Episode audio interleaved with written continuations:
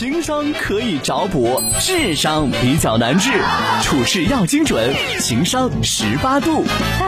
李先生说：“东哥，俗话说久病床前无孝子，到底选择工作还是选择伺候父母，免得留下遗憾？不知道东哥会如何选择呢？”来吧。接下来的时间说到什么问题，让老妹儿再来重复一下，因为刚才呢这个录音效果非常好，我听得很清晰。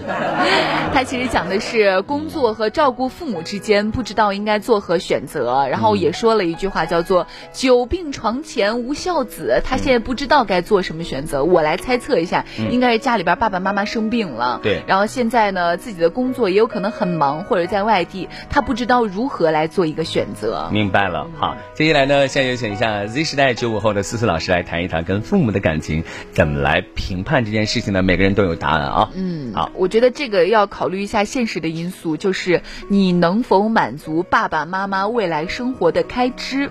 如果你认为你盘算了一下，哎，是能满足开支的，照顾爸爸妈妈没有问题。但如果你觉得你自己没有办法去照顾，我觉得能不能相应得兼一些呢？嗯，能不能请一个护工呢？然后在你工作的时候，比如说护工来，等你下了班你来，能不能这样倒着来试一试呢？因为毕竟它是有一个非常现实性的因素，就是爸爸比如说生病了，不管多长时间，这个家里边必须是你来掏一些这些费用嘛。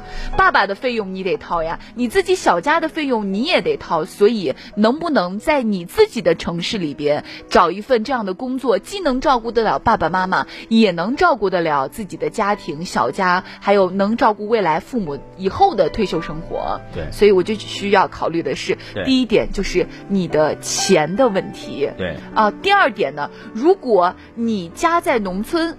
没有什么发展可言。对，我希望你可以不要辞职，因为你工作稳定了之后，你把爸爸妈妈接到自己旁边。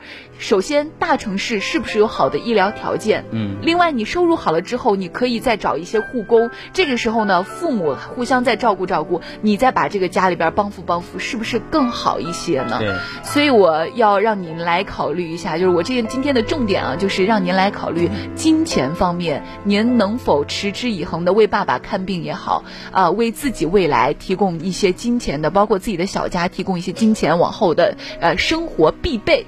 如果可以啊，您照顾爸爸妈妈；如果不可以，希望您能够得兼。嗯，明白。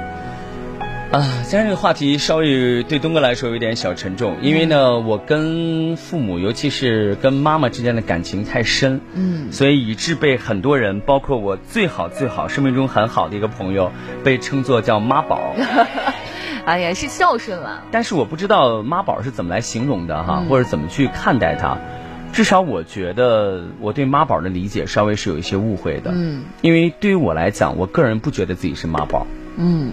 但是可能在我身边的有些朋友当中，只要跟我妈妈走的过于亲近了，或者是有些事情跟妈妈过于分享了，他就觉得是妈宝。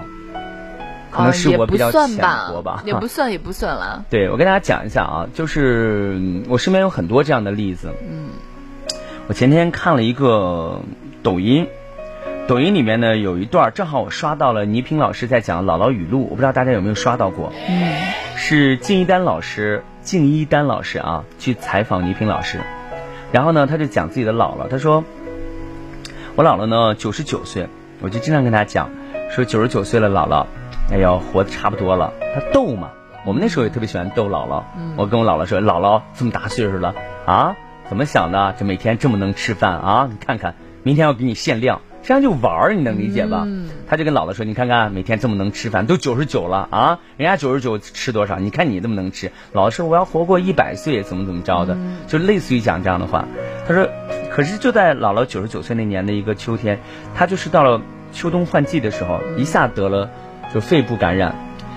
那个年龄的人，他不是说你一定要有什么癌细胞之类，他就是肺部感染就已经是很要命的一件事情了。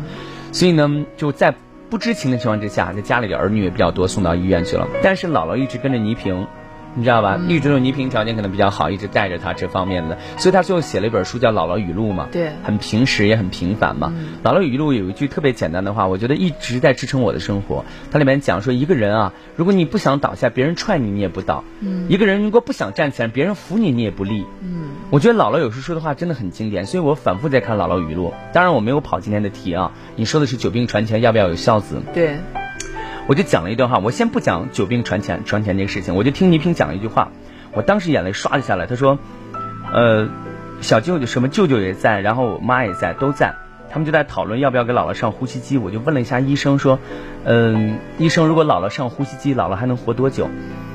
他说还能活二十六天，二十五六天吧。我记得这个数字就是二十五六天的样子，二十多天，因为要把人就浑身插满管子，这是嘴也张开，然后再也合不上了，一直等到生命你。跟他抵抗的那个瞬间结束的时候，然后你可能才就离开。后来呢，倪萍就说我没有跟任何人商量，我也不知道我当时有没有这个权利。但是我这姥姥因为没有意识了，我也不知道姥姥会不会就是原谅我。我当时做了一个决定，我觉得我有这个权利，因为她跟我生活了很多年，我觉得说不上了。然后就不上了意味着什么呢？他自己的原话，嗯，他跟金一丹老师说，他说不上了就意味着意味着人就死，就当下就没有了。他说：“拔下那一刹那，我虽然决定做了很久了，但是拔下那一刹那，我眼泪唰就下来，就再也止不住了。我听到他讲这段话的时候，我眼泪唰就下来了。我跟自己说了一句话：我妈妈如果生病了，并且如果是大病在床前，我一定不再做东哥当家这个节目了。记得，我跟大家说一句非常诚挚的话。”就说这个节目我就不上，你可能觉得很多人说东哥你没格局，啊，也有很多人说东哥你看有多少人坚挺着站在舞台上，父母也离开了是吧？人也没有见上最后一面，但是他他是感恩于这了。有的人他是是呃保家卫国了，有人他可能是喜欢去为社会做贡献了，有人他回到家庭当中，每个人价值观念不一样。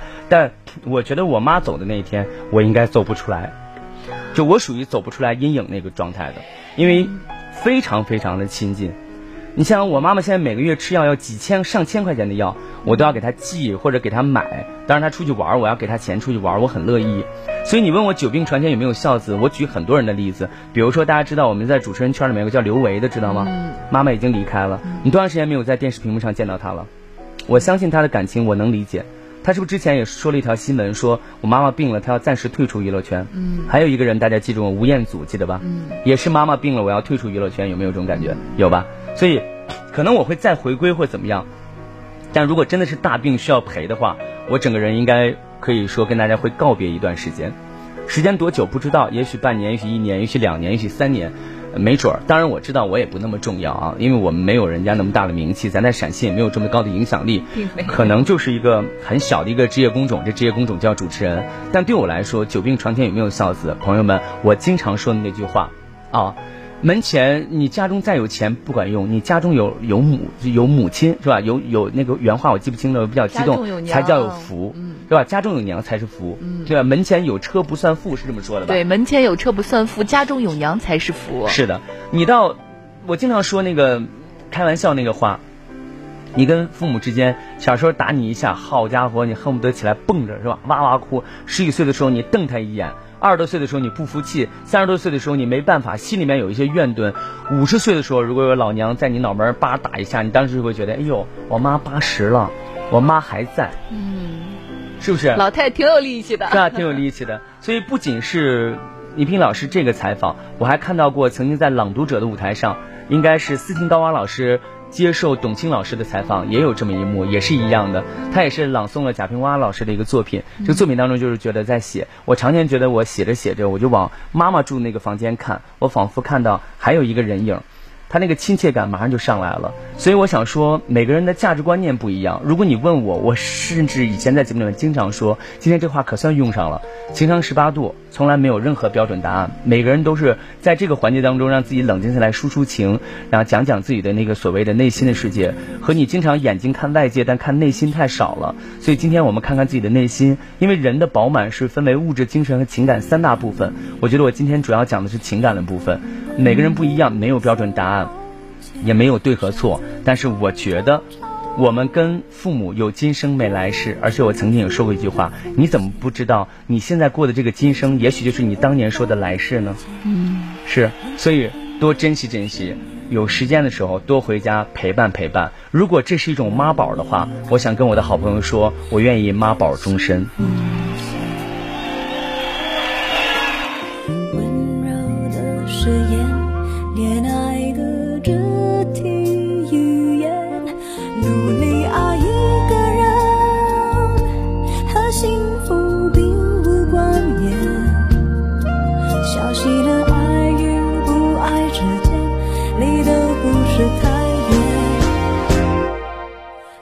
下寂寞的。